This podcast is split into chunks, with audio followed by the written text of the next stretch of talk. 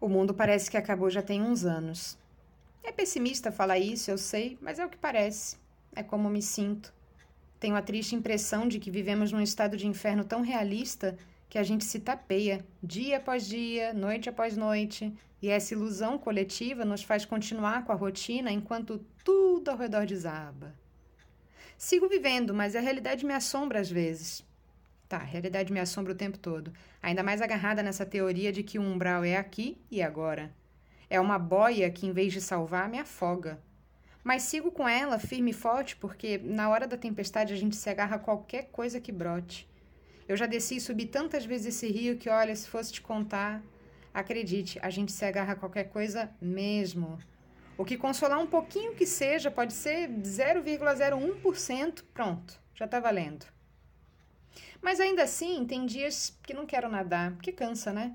E aí saio boiando na vazante da maré, escoando nos dias da minha própria vida, me confortando com o fato de que, precisamos admitir, nós falhamos como sociedade.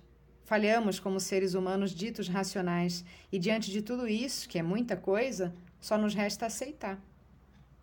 Nessas horas parece até que vejo nas nuvens uma mensagem que diz: é daqui para pior. Então percebo que me debater só vai desgastar, mais. Não quero dizer com isso que esta seja uma tarefa fácil. Quem me conhece sabe que esse papo de aceitar é um pouco indigesto para mim. Por isso mesmo não é fácil, nem simples. Estamos cercados de pessoas esquisitas, com a boca metralhando aquilo que o coração está cheio, e são pessoas próximas de nós. São nossos vizinhos, nossos parentes, são os antigos colegas. Tem até um amigo ou outro do passado, se duvidar, uma ex, com certeza uma ex. É metade da população quase. É muita gente e isso me perturba bastante. Mas, de novo, pode piorar tanto. Pode melhorar também, mas pode piorar tão mais. É preciso uma estratégia, portanto, e acredito que ela envolve o bote da aceitação.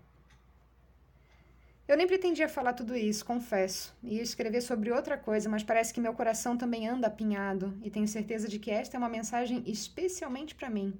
Tenho me sentido raivosa nos últimos tempos, de um jeito além do conhecido, além do tolerável, e olha que sempre fui bem invocada.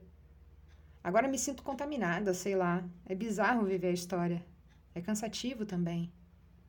Mas enfrentar de peito aberto quem anda com a alma carregada é justamente o que não queremos. Não porque haja o risco de morrer, nem é por isso.